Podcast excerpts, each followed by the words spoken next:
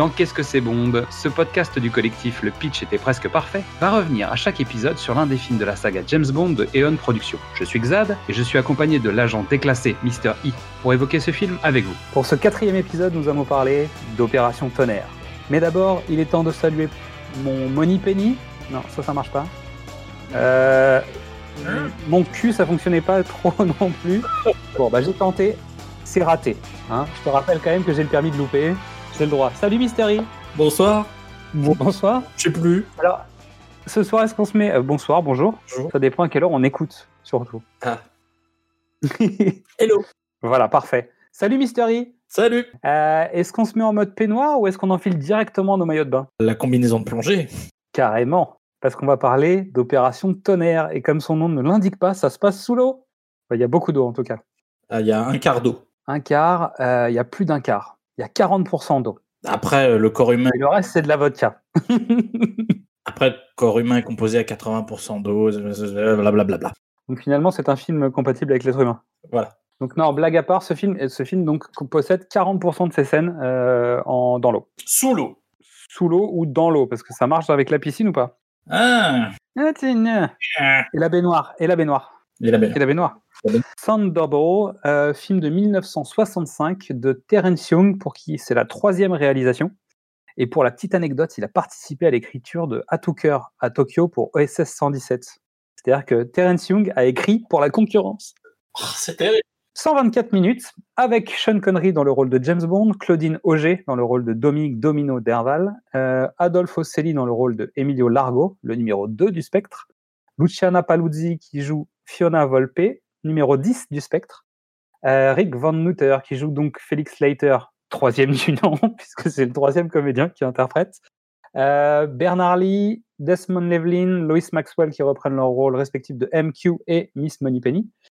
Et ensuite, on a euh, Martin Beswick qui joue Paula Kaplan et Guy Dolman qui joue euh, Contlip, numéro 4 du Spectre. Et je voulais donc placer le Philippe Locke qui joue Locke, Locke qui joue Vargas et Molly Peters qui joue Patricia Pat Fearing. Donc voilà pour les différents comédiens. La chanson euh, du générique est interprétée par Tom Jones et s'appelle Thunderball avec une avec un, un vrai phrasé à la Tom Jones. Tom Jones, euh, chanteur anglais, fait pour chanter du James Bond. Ça commence à faire beaucoup de chanteurs qui sont faits pour chanter du James Bond, euh, Mystery. Non, Madonna n'est pas faite pour chanter du James Bond. Et pourtant, Et pourtant, l'avenir va dire le contraire. Bah, pour nous, le passé, peut-être. Alors, c'est l'heure du pitch euh, de cet épisode. L'organisation criminelle Spectre détourne un avion de l'OTAN transportant deux bombes atomiques et réclame une rançon au gouvernement britannique. L'agent secret James Bond est envoyé aux Bahamas à la recherche de Domino, la sœur du commandant Derval qui pilotait le Vulcain.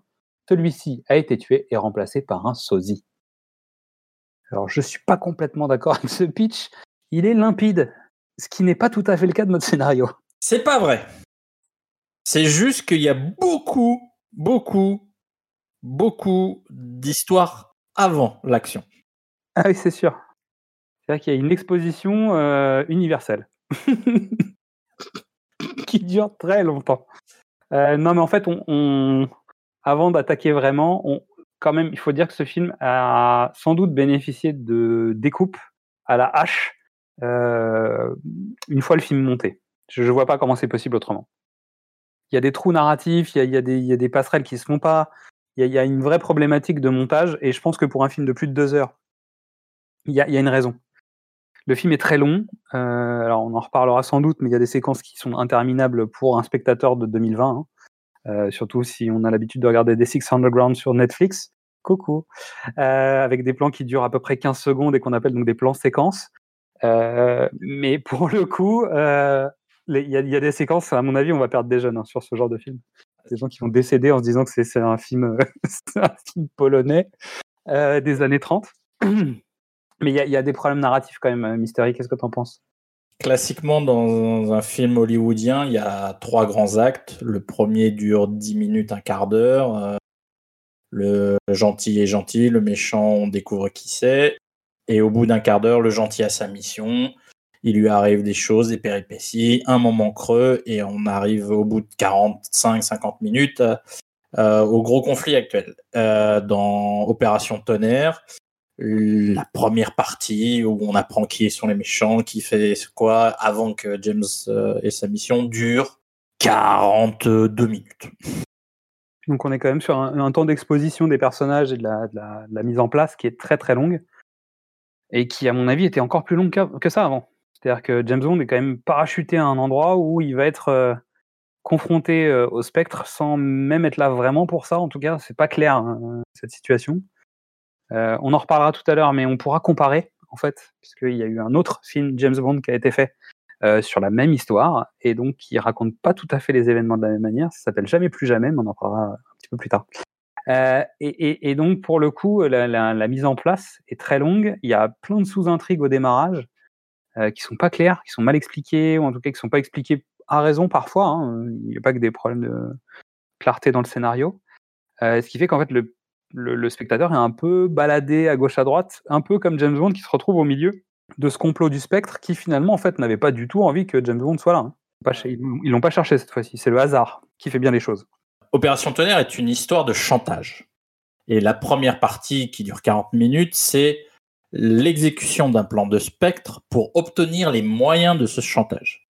Euh, si tu colles pas James Bond au milieu de tout ça dans une chance extraordinaire de se retrouver au milieu de l'endroit où une des parties du plan a lieu, tu perds tes spectateurs, puisque ça fait 45 minutes que tu n'as pas vu ton héros. Et pour des scènes qui pourraient être parfois un peu plus courtes par moment. Alors pas tout le temps, mais euh, en disant qu'il y a des moyens colossaux à nouveau. Hein, on, l'avait déjà dit sur Goldfinger, mais là, euh, il détourne un avion, il y a des personnages qui volent en l'air, il y a beaucoup de scènes qui se passent dans l'eau, comme on l'a dit tout à l'heure. C'est un film avec des moyens techniques et technologique impressionnant. Donc c'est du grand, grand spectacle. Le, succès de Goldfinger a permis à la Ion d'avoir euh, des ressources euh, extrêmement importantes et donc on je pense que le budget d'Opération Tonnerre doit être l'équivalent des trois précédents films cumulés. Peut-être pas Goldfinger, parce qu'il y a quand même un. Il faudra qu'on compare, mais. Euh, donc euh, oui, beaucoup de beaucoup de figurations, beaucoup de de décors, euh, beaucoup d'audace. Et puis, euh, enfin, il faut être honnête, tourner sous l'eau en 1965, c'est pas d'une facilité absolue. Ah ouais, non, c'est pas le cas. Mais on, en, parlera tout à l'heure sur les, histoires techniques. On a, on a fait quelques, bah, j'ai fait quelques recherches sur le sujet. Euh, c'est des vrais, euh, des vrais dépassements techniques de travail. C'est une organisation particulière qui est juste, euh, qui est juste dingue. Donc c'est c'est le moment de la bande-annonce. Donc je vais vous demander de fermer les yeux. Nous sommes en 1965 et grâce à notre capsule temporelle, il est temps pour nous de découvrir la bande-annonce d'Opération Tonnerre.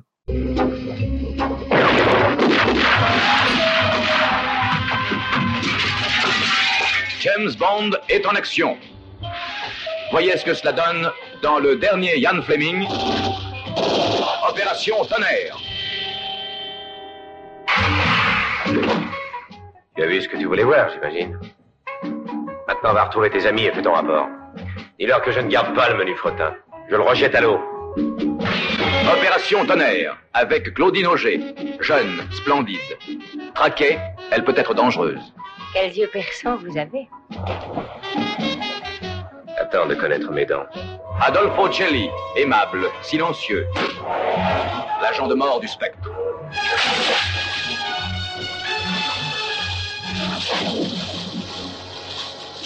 Luciana Paluzzi, aussi charmante à voir que mortellement dangereuse à rencontrer. Vos amis, sans doute. Alors venez. Double 07. La marque déposée du plus célèbre gentleman des services spéciaux qui a carte blanche pour tuer et licence de séduire. Double 07. Label de qualité garantissant une action rapide en toutes circonstances.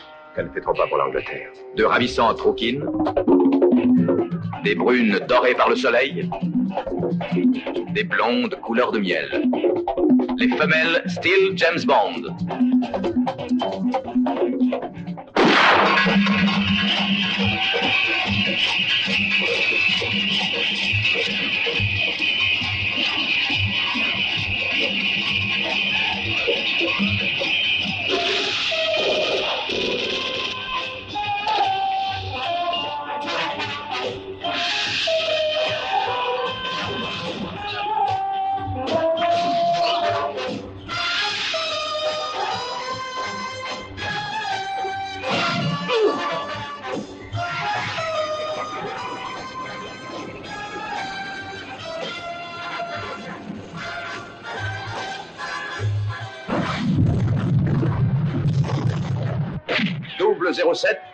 Marque déposée du plus grand spectacle moderne.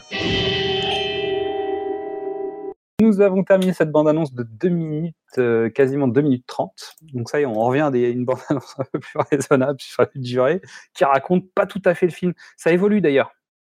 Contrairement aux tout premières bandes annonces qu'on avait, où quasiment tu voyais le méchant mourir, euh, là c'est pas le cas. hein. C'est-à-dire que ça t'en met plein la vue sur le spectaculaire que tu vas avoir, les femmes, etc. Et il joue même dans la bande-annonce sur les codes de James Bond finalement. Ouais.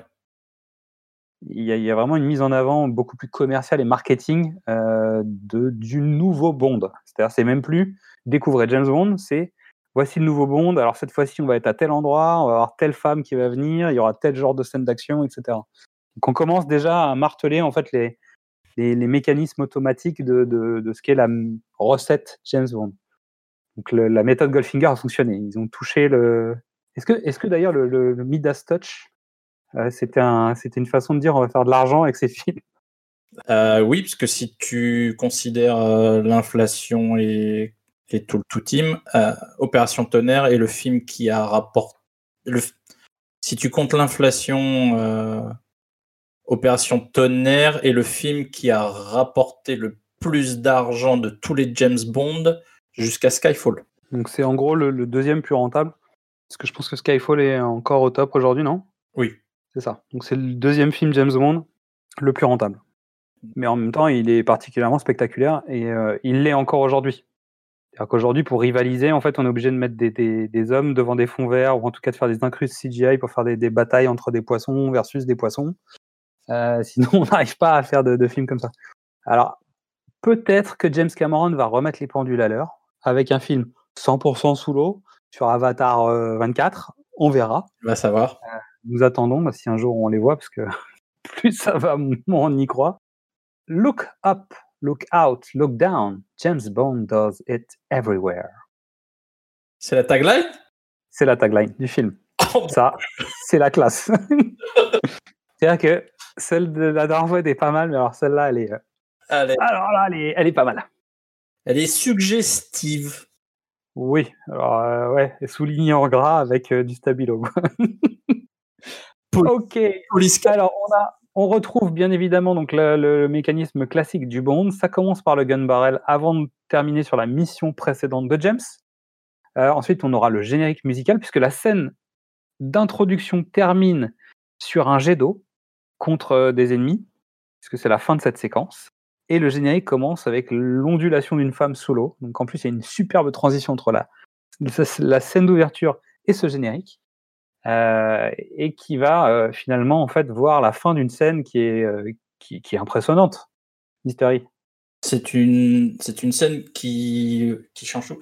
C'est le film le plus spectaculaire, déjà parce qu'il est tourné en Panavision, qui est un procédé cinématographique avec une bande euh, beaucoup plus large, donc on- tu peux avoir des plans beaucoup plus larges, et c'est, euh, je crois que c'est le résumé euh, de l'intention cinématographique euh, de, du réalisateur euh, Terence Young, qui revient pour ce, son troisième film dans, dans la saga, et son Avec de l'argent, qu'en fait il a fait les deux premiers. et Il y a Guy Hamilton qui a fait Goldfinger, et là il revient pour son troisième, troisième film de James Bond, avec un budget qui, à mon avis, est tout à fait confortable. Et c'est surtout beaucoup plus large. Euh, Tout est, tout est plus dans Opération Tonnerre. Donc finalement, ton résumé en une phrase d'Opération Tonnerre, c'est toujours plus. Toujours plus. C'est ça. Alors, cette scène d'ouverture est un enterrement. Euh, James Bond, il, il suit une veuve éplorée. Euh, et comme je, je- j'ai résumé la scène, en fait, James Bond colle un pain à Marilyn et finalement, il finit par se battre avec Tony Curtis.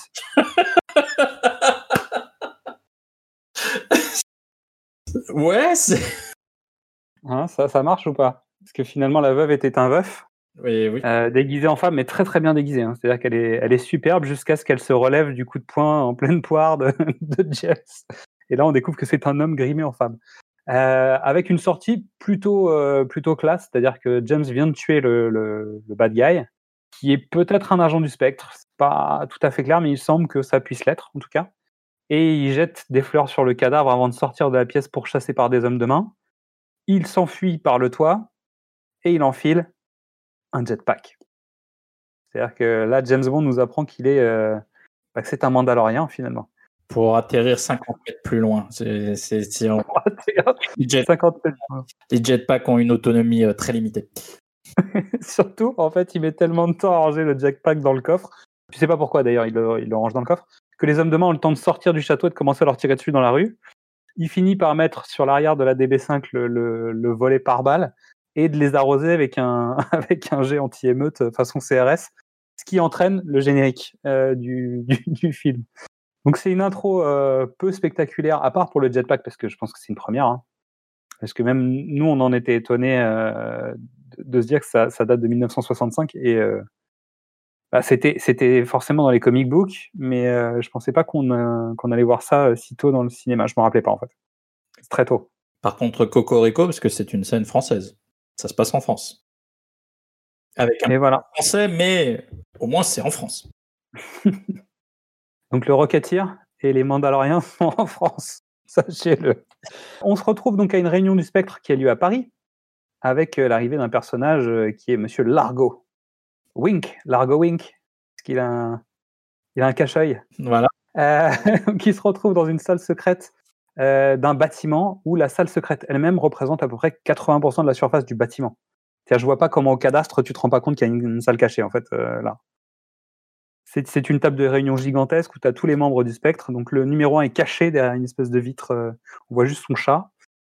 Et en fait, tous- ses adjoints sont là et tous ces, ils sont tous à une place et ils font le, le, le décompte de ce qu'ils ont remporté, euh, gagné, euh, détourné, volé euh, à tour de rôle.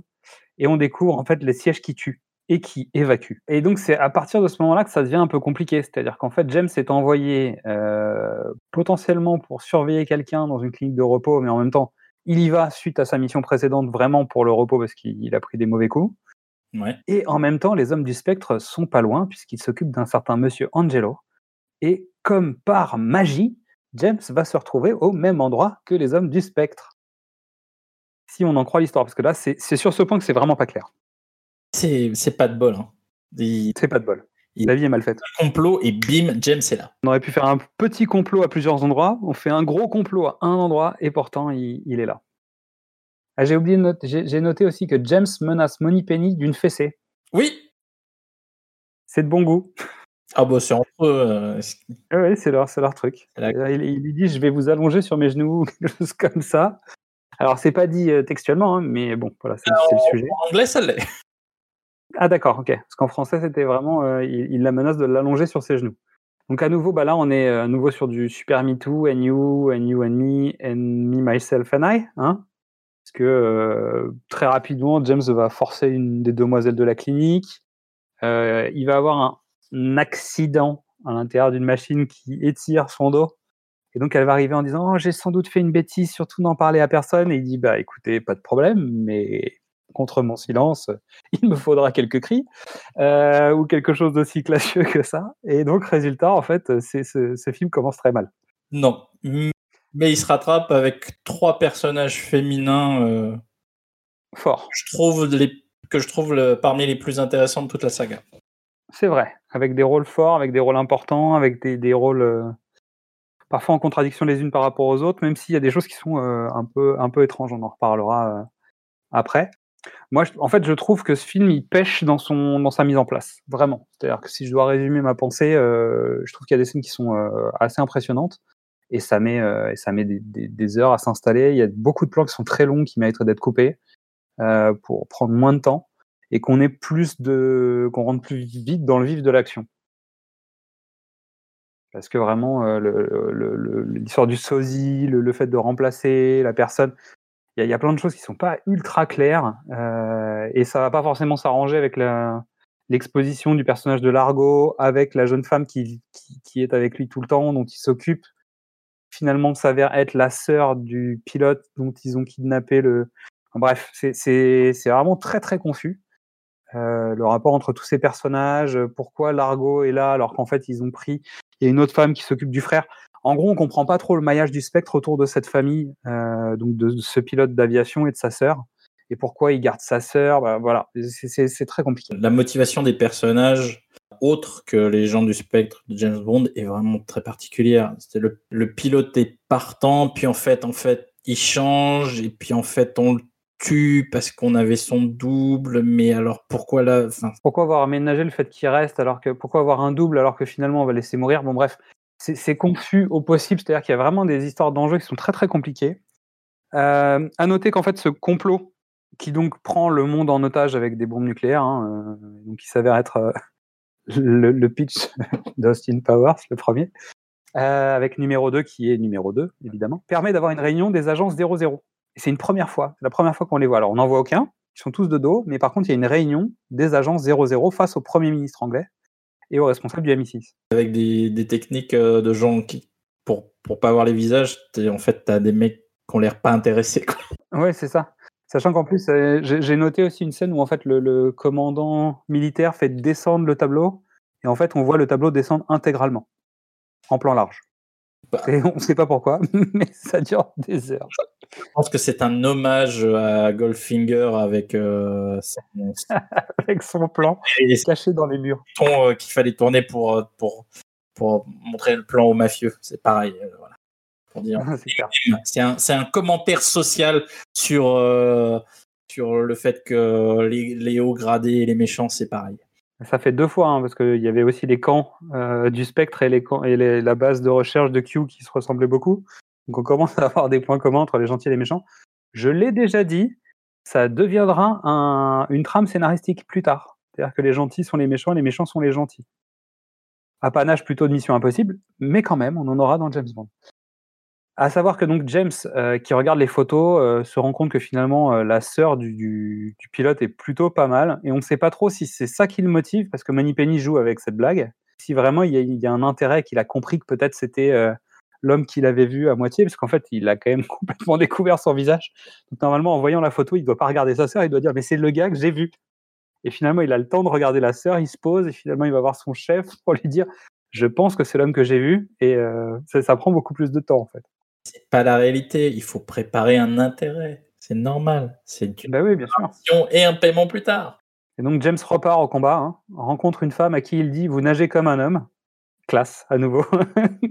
Très 60s. Euh, donc il s'avère être domino. Et puis après, il y a toute une embrouille avec l'histoire de bateau. Il plante l'autre nana hein, sans, sans discuter, juste pour partir avec domino en bateau. Et là, il va faire la rencontre de numéro 2. Un vrai méchant euh, de James Bond. Quoi. Un patch sur l'œil, euh, des idées sadiques, euh, des accessoires de torture. Goldfinger avait le rayon laser, lui la, la piscine de requins. C'est Des requins très féroces. les plus féroces. les plus féroces. Et donc Bond se présente au bout de 50 minutes de film. J'ai pris ça en note. Donc ça fait quasiment une heure de film et c'est la première fois qu'il se présente officiellement à quelqu'un dans ce film. En fait, l'arrivée de James Bond à Nassau, dans les Caraïbes, correspond au début d'un d'un film. Voilà, l'intrigue est mise en place. Qui devait durer 15 minutes en a duré 40. Et voilà, on commence vraiment le film là. Et débarque Félix Leiter en MacGuffin. hein. Après, il arrive en disant Hey, au fait, j'ai quelque chose à te dire, salut Est-ce que tu peux venir me voir? Je vais te donner quelques informations qu'on n'a pas eu le temps de placer dans les 50 minutes de présentation du film. Avec des choses qui vont euh, très bien. Donc euh, James reprend ses réflexes. Il les avait perdus en fait les, dans les films précédents, de rentrer dans sa chambre de façon un peu exotique. C'est-à-dire, il rentre pas par la porte principale, il rentre par la, par la porte communicante. Il ouvre le livre dans lequel il y a un enregistreur pour voir si quelqu'un est rentré. La mise en scène d'ailleurs de cette scène est assez brillante. Je trouve que Terence Young a fait un super boulot. Qu'on en- on voit, on voit Bond en train d'écouter le- le- la bande audio qui est, dans, qui est cachée dans un livre. Et en fait, on nous montre à l'image le parcours potentiel de quelqu'un qui aurait pénétré dans la pièce. Et je trouve que c'est assez élégant, en fait, comme mise en scène. C'est bien fait. Euh, ce qui lui permet de débusquer quelqu'un qui est planqué dans la salle de bain en lui mettant l'eau chaude, parce qu'évidemment, hein, ou l'eau froide, peu importe, mais en tout cas, il l'arrose avec de l'eau avant de le jeter dehors. Donc Félix arrive à ce moment-là et que ça lui permet de prendre un verre. Donc Félix qui arrive dans la chambre et qui se prend un pain, hein, direct. oui, c'est C'est bienvenu. lui dire euh, de mettre la main sur la bouche ou de lui faire signe de silence. Non, tu. On est dans les années 60, on est entre hommes, on se colle des pains dans le bide, c'est normal. J'ai une théorie sur, euh, sur cette scène qui est quand même une reprise de ce qui avait été fait dans Doctor No. Euh, le, la première version du scénario d'Opération Tonnerre devait être le premier film James Bond. C'était une histoire originale qui était, que Ian Fleming n'avait pas écrit Et je me dis que quand ils ont travaillé sur Doctor No, il a dû, ils ont dû penser à, à reprendre des éléments très cinématographiques. Il y a entre, il y a entre Doctor No et Opération Tonnerre beaucoup de similitudes. On est dans les Mhm. Caraïbes, on, est, on se retrouve face à un carnaval, à la vie, euh, la vie des autochtones. euh. Il y a beaucoup d'éléments qui sont repris. Vu comme ça, c'est pas faux.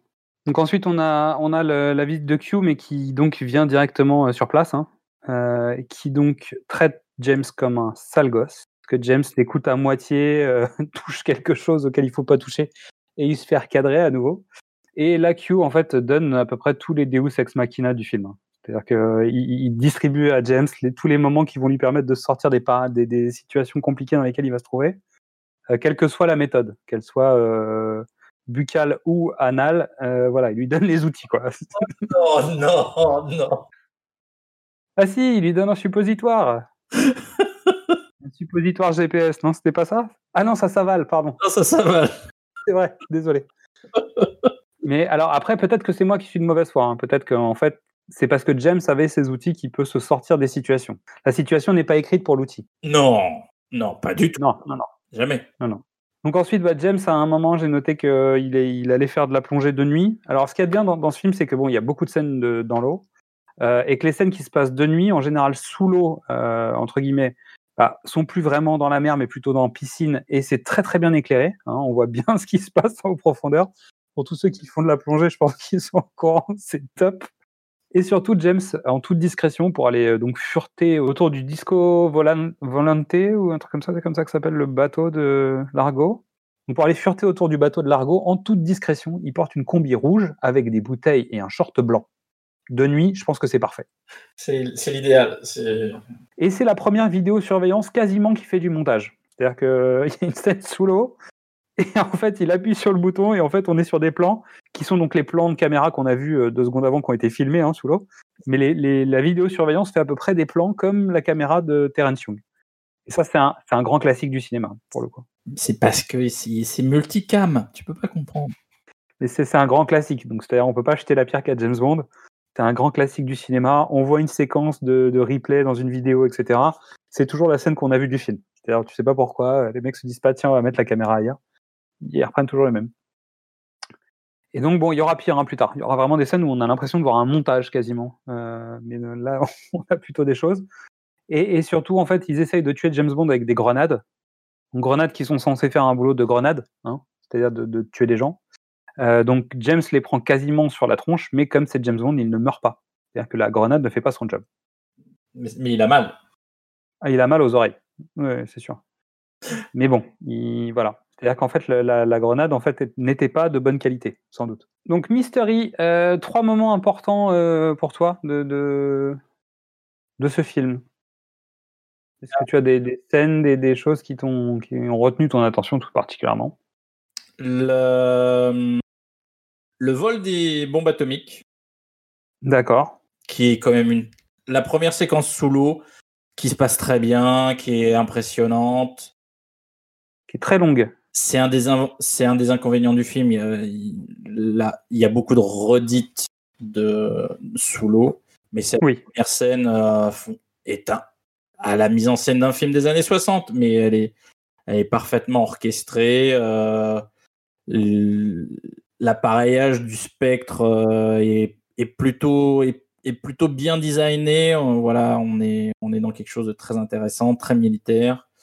Et euh, je me dis euh, très clairement que euh, des gens qui plongent pour aller récupérer une bombe atomique dans un appareil militaire, ça a peut-être inspiré James Cameron plus tard. Oh, peut-être. En tout cas, il y, a- il y a des moyens techniques déployés qui sont importants. C'est-à-dire, on, on se rend bien compte que le spectre ne rigole pas. On est d'accord. Sachant que c'est le projet, le projet le plus euh, rémunérateur du spectre. C'est ce qui est dit au début de la réunion. Numéro 2 conduit cette opération parce que c'est c'est la première fois que le spectre peut réclamer autant d'argent. Et je crois qu'il parle de 200 millions ou quelque chose comme ça. Donc, c'est 100 millions de dollars en, en diamants. qu'on est sur quelque chose d'énorme. Et donc, on montre qu'on a les moyens. C'est-à-dire qu'ils ont des moyens qui sont euh, impressionnants. Ok, donc séquence suivante. ou élément suivant L'élément suivant, c'est Fiona Volpe. Oui. La première vraie méchante euh, de, James, de, James Bond. Pussy Galore était une, dans Goldfinger, était une femme qui travaillait pour Goldfinger, qui avait, mais qui était juste vénale. Elle, faisait ça pour l'argent. Elle a été ouais. Bond. Un peu, un peu détachée, ouais. Mais il y avait, il y avait l'autre, il y avait euh, Tilly Masterson, qui, était quand même, qui, qui, qui essaye de tuer James quand même. Non, plus. Et elle, est, elle est là pour tuer Goldfinger, pour venger sa sœur. Oui, puis elle se loupe. Et elle loupe. Mais Beaucoup. euh, Fiona Volpe, c'est la, c'est un membre du spectre, c'est une femme assassin. euh, C'est numéro 10. numéro 10 avec une plastique de James Bond girl euh, parfaite évidemment mais c'est euh, voilà c'est une vraie vraie méchante comme il va y en avoir plusieurs bien intéressantes Et en fait, il y a le personnage de Paula, donc, qui est kidnappée, donc, qui est euh, l'assistante de Félix sur place, ou en tout cas le contact de James et de Félix local, Ouais. qui est kidnappée et qui finalement va, va mourir sous les coups de Vargas. non Euh, non? Elle, a, elle prend une capsule de cyanure c'est une Ah, agent enquête pionnière elle est elle va jusqu'au bout du- des choses Et donc, en fait, c'est un personnage qui meurt. Et pour le coup, en fait, ça fait quelque chose. C'est-à-dire que c'est la première fois. Alors, je ne sais pas comment le qualifier, mais donc c'est Fiona et ses hommes qui donc vont la chercher. hein. donc, il y a une scène euh, de confrontation entre les deux femmes. Donc, ce qui donne euh, ce fameux rôle important à Fiona, c'est qu'en fait, euh, elle n'a pas de limite. C'est-à-dire que les, dommages collatéraux, etc., c'est pas un problème. C'est, elle fait son travail. Et en fait, cette mort a un caractère un petit peu particulier dans la saga à ce moment-là. C'est-à-dire que sur les quatre premiers films, bah, c'est la première fois qu'il y a une mort qui fait quelque chose aux autres personnages, vraiment. Euh, Qui n'est pas un déclencheur, qui n'est pas un MacGuffin ou quoi, euh, qui, est, vraiment un truc qui génère de la tristesse chez Félix, notamment, euh, qui entraîne que James Bond part en mode je, vais, je vais aller la récupérer avant de savoir qu'elle est, morte. C'est-à-dire qu'il va nous faire une commando, mais sans l'armement, en fait. Il y va de nuit avec son petit revolver et pas avec des, des lance-roquettes comme aurait fait Arnold. Parce qu'Arnold aurait fait ça bien, au moins il aurait fait sauter la baraque de Largo et on n'en aura plus parlé, hein, comme ça c'était réglé. Euh, et il va finir dans la piscine, euh, James. une, c'est une scène un peu Mais il, il réussira à mettre euh, numéro 10 dans son lit quand même. Cette, cette méchante qui, qui finira par se faire tuer par une rythmique de, de, de tambour. Et très, très joliment, il, il essaye de la retourner comme il a retourné Pussy Galore, mais ça marche pas. Bah, le truc, c'est qu'au moment où il la retourne, elle se fait tuer parce qu'il s'en sert comme gilet pare-balles quand même. Un petit peu. Donc, euh, bon, il l'a retourné, mais pas dans le bon sens. quoi. Voilà. Et puis, c'est surtout, c'est une reprise de scène, en tout cas pour la mort de, de Fiona, c'est une reprise de scène. C'est-à-dire, on est à nouveau dans le carnaval, scène de carnaval qui a déjà eu lieu. euh, bah, c'est- très long, en fait. Cette séquence est très longue. Et troisième, troisième idée, troisième. euh, Et pour moi, la troisième scène, c'est la scène finale euh, de lutte sous l'eau, qui est un peu longue euh, au goût d'aujourd'hui, mais ces deux escadrons, ces deux escadrons euh, qui s'affrontent sous l'eau, c'est euh, c'est un choix homérique euh, pour les pour les moyens de l'époque. Donc moi je vais, je vais donc j'ai déjà dit plus ou moins euh, ce qui m'avait plu et les moments forts. Moi le scénario en fait me paraît vraiment trop compliqué sans raison et je trouve qu'il y, a- vraiment trop de trous scénaristiques. En tout cas il y a des, il y a des raccourcis, il y a des, il y a des réécritures, ça se sent. Et je pense que le film mériterait en fait d'être raccourci une trentaine de minutes clairement. Après par rapport à une un point de vue de cinéphile d'aujourd'hui, hein, sans demander euh, forcément des, des plans surcutés, on a quand même beaucoup de séquences qui sont un peu longues euh, et qui pourraient en fait être raccourcies sans, sans nuire à la à l'explication, etc. Juste des, des plans qui pourraient euh, être simplement moins longs. Ensuite, le deuxième point, bah, moi, c'est la piscine avec les requins, évidemment. Je te l'ai laissé. Ah, la piscine avec les requins, c'est génial. Et donc, mon point 3, en fait, c'est la bataille sous-marine. hein. Comme toi, en fait, pour les mêmes raisons. Je pense que le public de l'époque a été bluffé par cette scène. Je pense que techniquement, elle est encore aujourd'hui magnifique. euh, au point qu'il n'y a pas de scène euh, équivalente au cinéma, en fait, ou très peu, eu quelques trucs. Et on parlera pas d'Aquaman.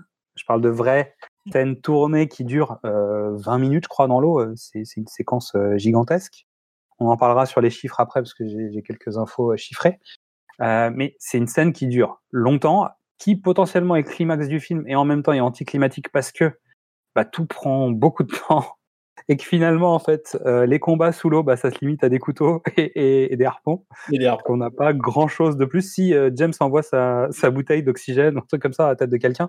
Et disons que pour trouver beaucoup de, de fantaisie à l'intérieur de ces scènes pour créer des actions différentes, c'est quand même très limité. Non.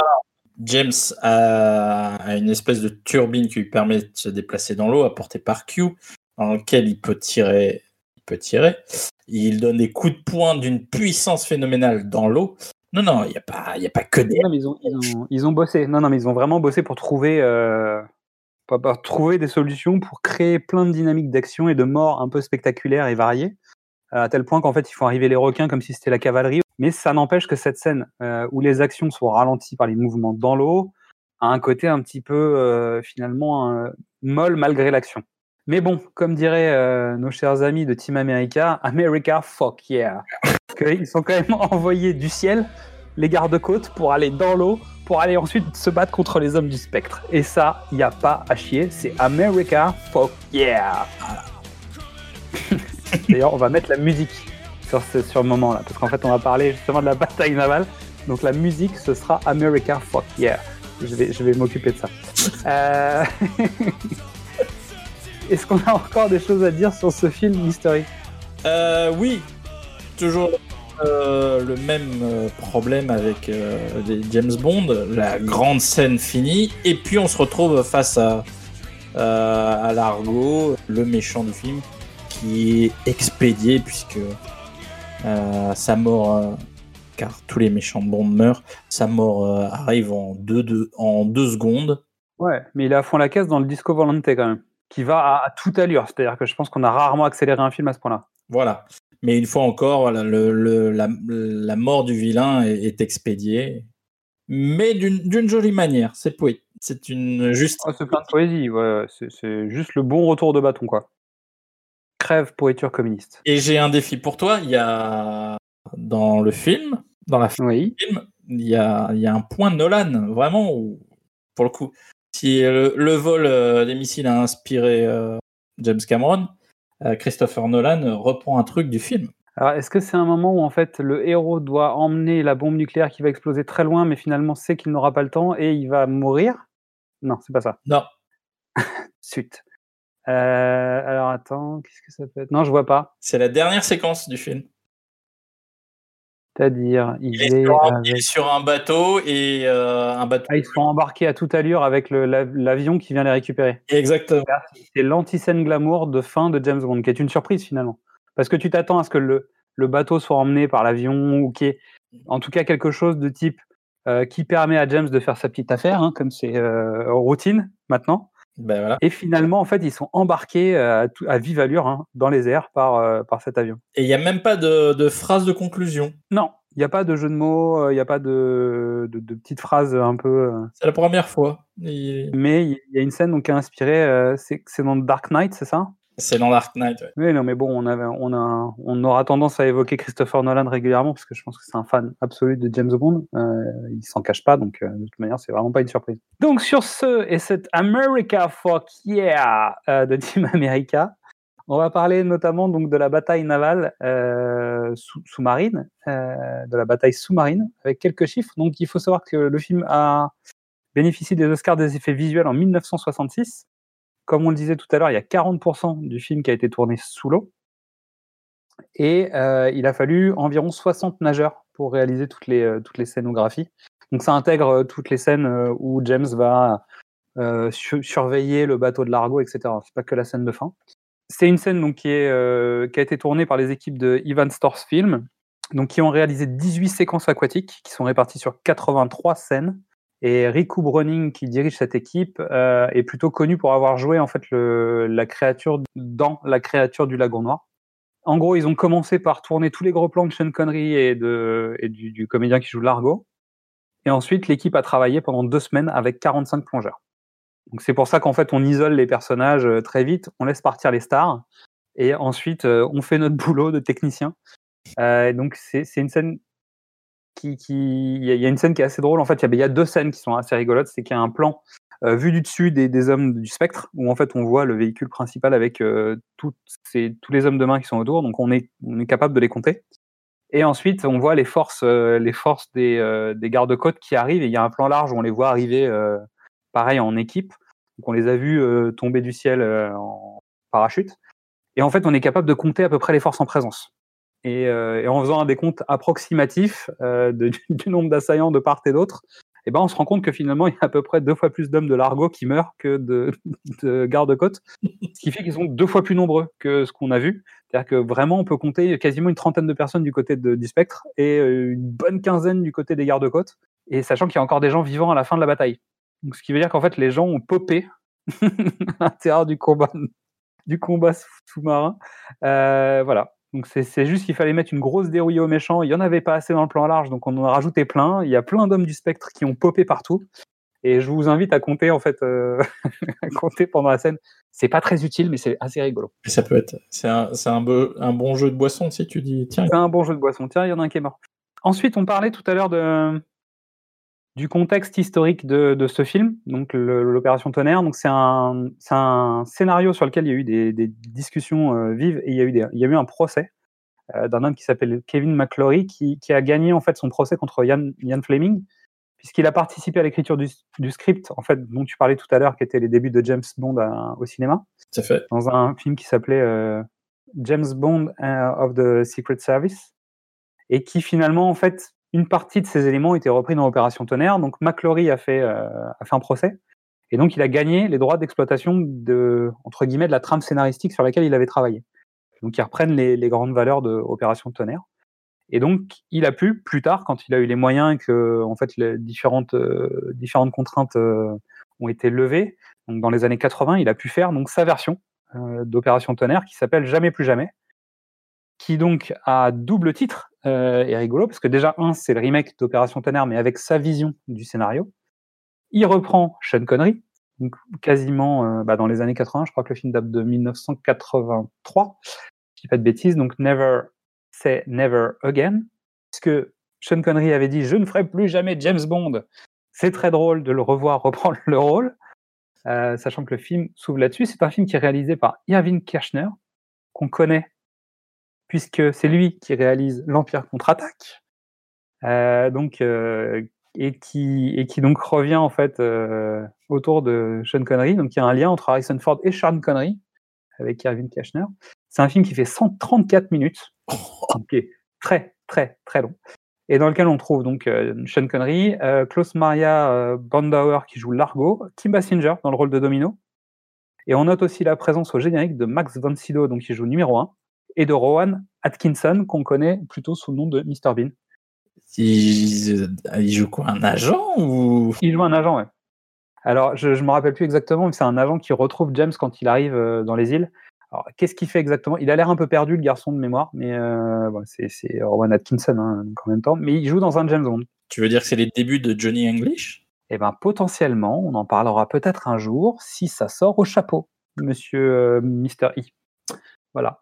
Et alors, à noter, la musique donc, est de Michel Legrand, musique du film, euh, et le générique est chanté par Lani Hall, et la chanson euh, titre, c'est Never Say Never Again.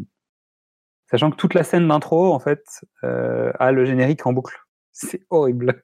Et bon, malheureusement, le, le, le, film est sorti quatre mois à quatre mois d'intervalle du film Octopussy, qui est donc le film Eon Production, avec Roger Moore, et le film a, le, le, jamais plus jamais a moins bien marché. Euh, bah, ouais. En même temps, Sean Connery a quoi ça, Plus de 50 ans? Oui, oui, il a... non, non, mais il est vraiment très, tout à fait vieillissant. Même si bon, Roger Moore a quand même eu des phases plus tard aussi dans la saga James Bond où il est vraiment euh, en fin de carrière d'actionneur. Là, Sean Connery, en fait, euh, bah, ça, ça marche moins bien, clairement. C'est-à-dire, euh, face à Kim Basinger, c'est un peu étrange, quoi. Ouais. Kim Basinger qui est dans la fleur de l'âge, bah, je veux dire, vraiment, il y, y, y a, un décalage qui est un peu. Mais je pense qu'ils ont été chercher Sean Connery pour faire la nique à une, production. Il n'y a, pas, a pas de discussion, c'est volontaire d'aller chercher l'ancien Bond pour dire on va légitimer euh, notre film qui n'est pas tout à fait la version canon officielle de James Bond, mais c'est quand même un James Bond. Regardez, on a Sean Connery. En tout cas, on a son père. C'est quand même marrant de penser que tu vois, Sean Connery était jugé comme le James Bond vieux alors qu'il il est plus jeune que Roger Moore. À la même, à la même époque. Non, non, mais c'est très particulier. Bon, ceci étant, on va pas recommencer. On a fait un épisode sur Opération Tonnerre, on va pas recommencer. En plus, je vais finir par me faire disputer. Parce que oui, sa valise est prête. son passeport est validé, elle a pris ses palmes et son tuba, et Midissa va nous parler maintenant de son opération tonnerre. Salut à tous Pour ce quatrième volet de James Bond, j'ai demandé l'avis de ma pote, Ariel, la petite sirène. Elle était surprise car elle ne savait pas que le chantage sexuel était populaire et illégal. J'ai dû lui expliquer que c'était spécifique à JB et qu'il ne fonctionnait que comme ça. Du coup, elle m'a demandé son numéro de téléphone. JB a réussi à la dévergonder. Mais elle était très énervée après avoir vu la scène de combat finale sous-marine. D'après elle, ça aurait traumatisé la faune environnante et causé de graves pollutions meurtrières liées aux harpons et aux parachutes abandonnés en mer. J'ai dû lui dire de fermer sa gueule parce qu'il y avait bien plus grave dans ce film. Comme JB, qui après avoir fricoté avec Fiona, membre du spectre, prétend qu'il l'a fait pour la reine et pour son pays. Mais j'aimerais bien voir son contrat de travail, moi, à lui.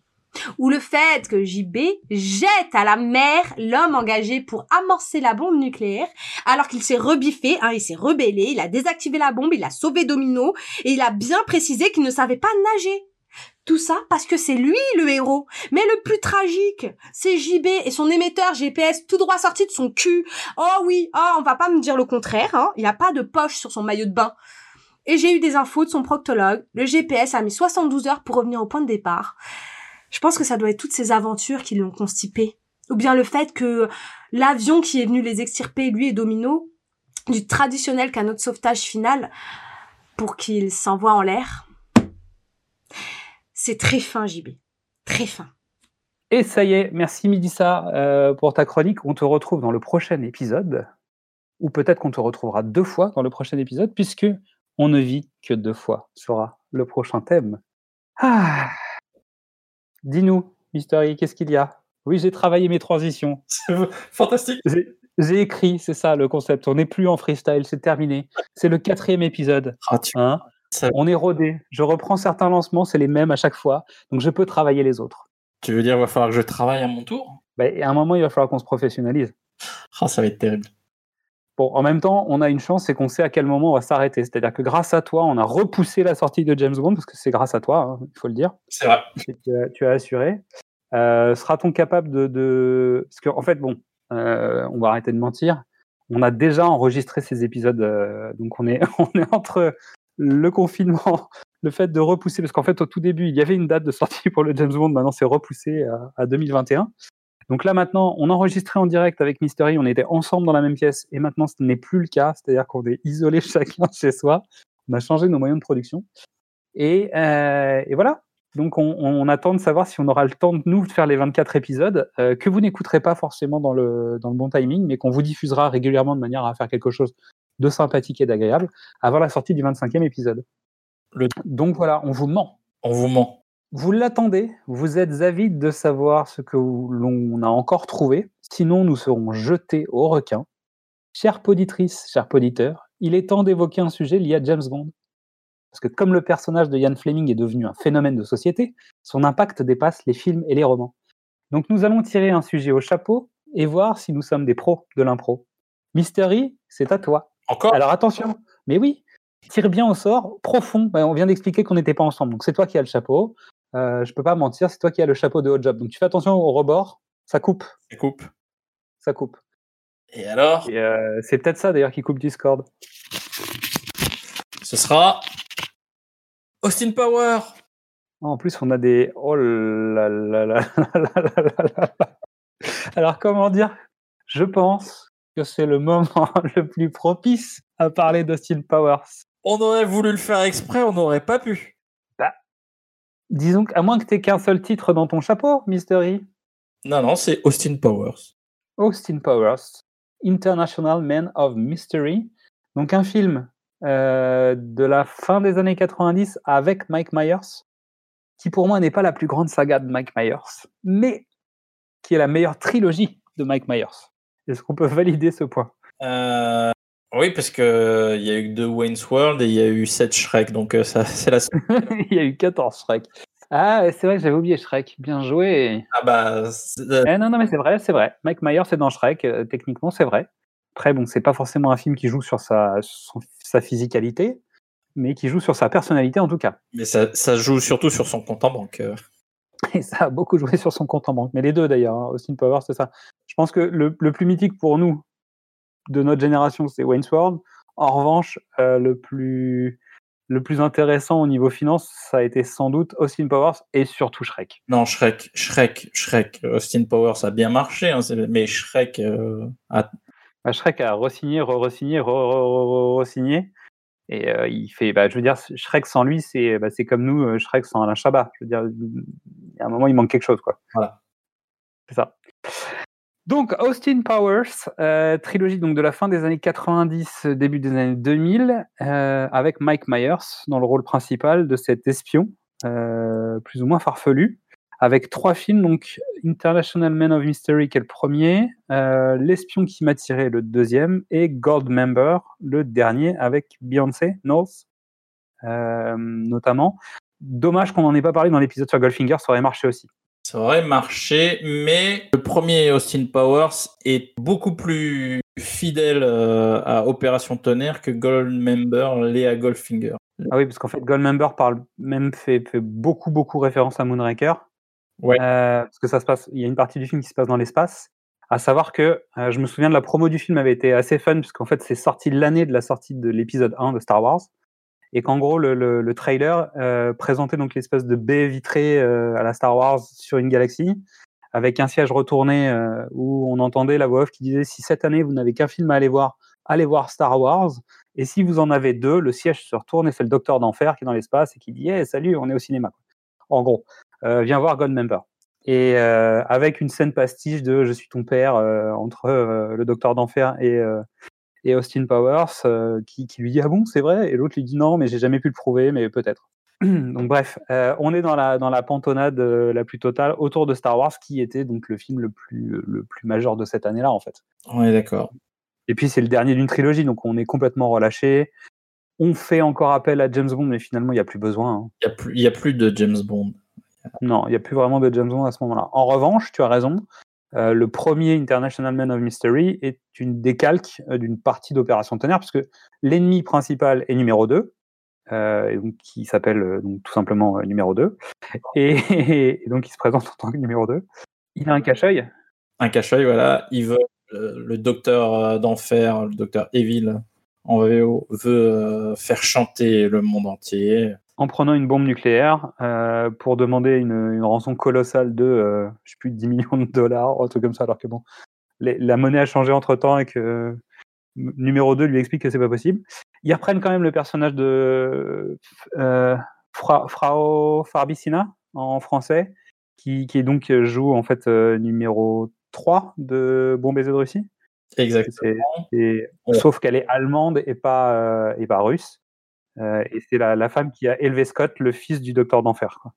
Joué par Seth Green, qui est donc le spectateur de l'an 2000, qui dit Mais pourquoi tu ne tues pas ce mec? Tue-le Arrête de lui raconter ton plan. Prends un flingue, bute-le.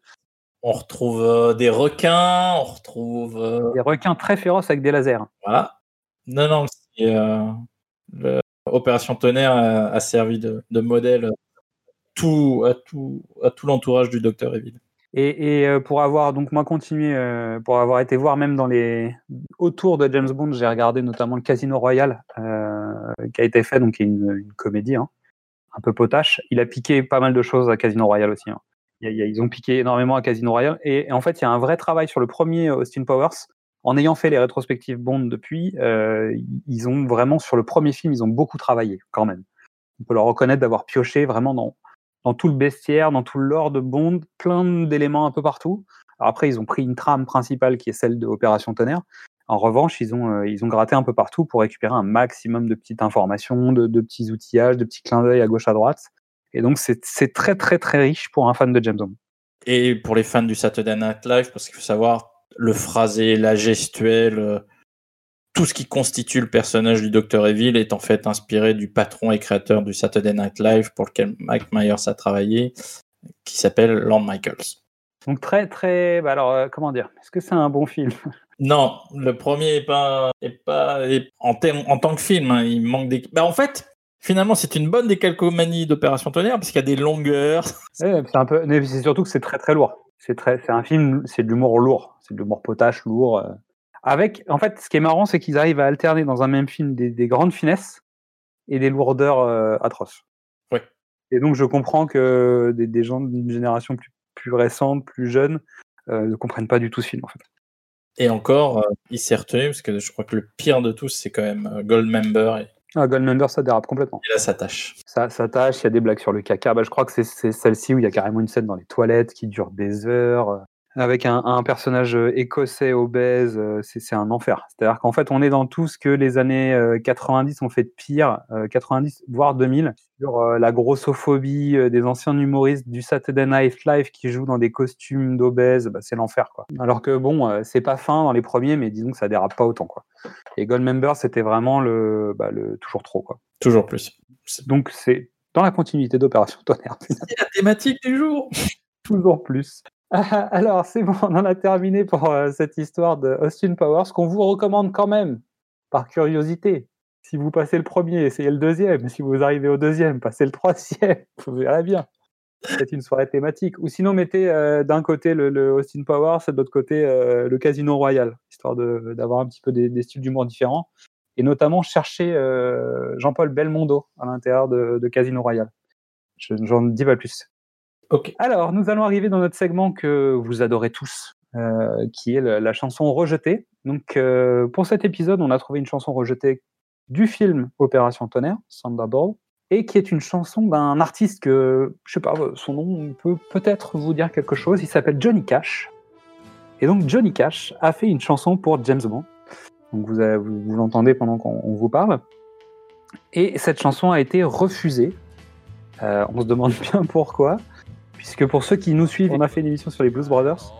Et, je pense que ce morceau de Johnny Cash irait parfaitement dans, dans le club de country de Bob, dans les Blues Brothers, euh, juste après Rawhide.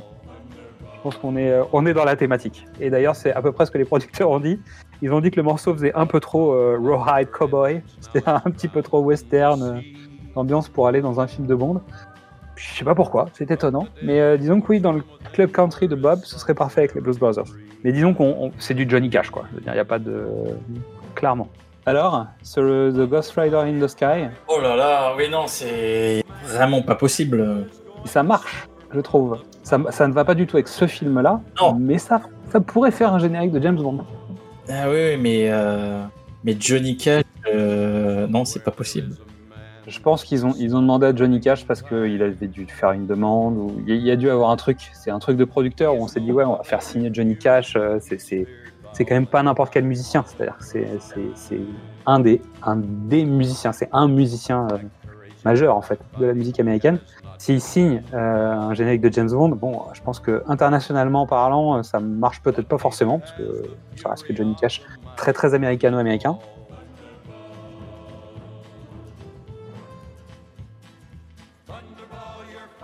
Euh, et surtout, il n'est pas anglais, donc euh, tu vois, c'est pour ça qu'ils l'ont pas pris.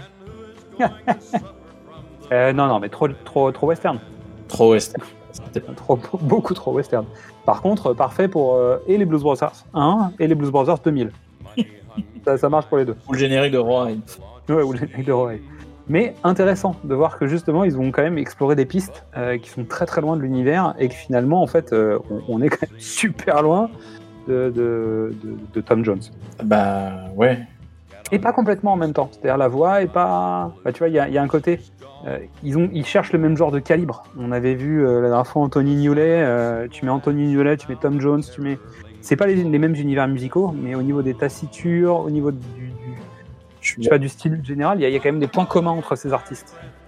Le, la, la musique de Johnny Cash se- est vraiment trop différente de, de John Barry. Qui... Non, mais pour le coup, en plus, son phrasé, euh, sa, sa guitare, les voix, euh, tout, tout, est, tout, est, tout est vraiment euh, à l'opposé Ouais. du toujours plus qu'il va imposer dans ce film. Et donc, le, le fait de, de changer d'ambiance, vraiment, il n'y a, pas à discuter, c'est normal. Quoi. Non, non, il faut, pour, pour du James Bond, il faut du. Effectivement, il faut de la méga star, mais genre Sinatra. C'est ça. Si tu peux pas avoir le père, euh, tu peux avoir la fille. Ah bah tiens. Mais dis donc, Mystery, toi aussi tu travailles les transitions, dis-moi. on, arrive, on arrive à la fin de l'émission là, puisque en fait, pour finir l'émission, on termine toujours sur la chanson du prochain épisode de James Bond, qui va être You Only Live Twice de Nancy Sinatra. On ne vit que deux fois le prochain film. On va vous remercier d'avoir écouté ce podcast. N'hésitez pas à aller écouter nos autres émissions. hein. Du cinéma au top euh, précédemment sur vos écrans et, tout ce qu'on peut vous proposer parce qu'il y a d'autres formats qui vont arriver. hein. on, on essaye plein de choses qu'on vous invite à nous réécouter, à nous suivre sur les réseaux sociaux, n'hésitez pas surtout. Et on vous dit à très bientôt et on vous quitte avec Nancy Sinatra et You Only Live Twice.